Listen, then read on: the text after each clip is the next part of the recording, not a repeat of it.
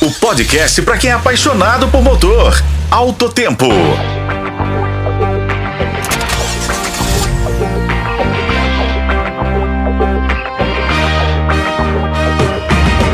Olá, estamos aqui para mais uma edição do Alto Tempo.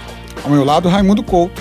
Neste encontro, vamos falar sobre o Waze e o Google Maps aplicativo de rotas e mapas para nossa orientação por GPS. Tanto um quanto o outro oferecem auxílio na busca do melhor caminho, evitando trânsito, acidentes e interdições temporárias. Mas existe um mais indicado que o outro, Raimundo? Então, Igor, como tudo na vida, ambos os aplicativos têm suas vantagens e desvantagens. Por isso é preciso analisar bem para tomar a melhor decisão. Por exemplo, o Google Maps se destaca pela abrangência e riqueza de recursos. Ele oferece integração de roteiros tanto para pedestres quanto para motoristas, incluindo informações sobre transporte público e detalhes sobre locais de origem e destino. Ainda pode apresentar indicações de bares, restaurantes e outros pontos de interesse. E o Waze, Igor, o que ele oferece? Como você explicou, Raimundo, cada um tem suas peculiaridades. O Waze se destaca por seu caráter colaborativo. Com tráfego informado por usuários automaticamente, o aplicativo fornece alertas sobre perigos de policiamento, redirecionamento de trânsito, economizando tempo ao encontrar rotas alternativas. O Waze também oferece integração de streaming e um modo especial projetado para motociclistas. Como desvantagem, a presença de anúncios na tela do telefone.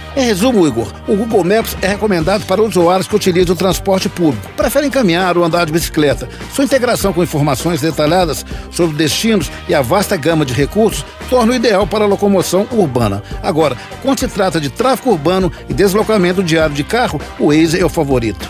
E você, qual prefere usar? Com a colaboração de Igor Veiga, eu sou Raimundo Couto e esse foi o podcast Alto Tempo. Acompanhe pelos tocadores de podcast na FM O Tempo.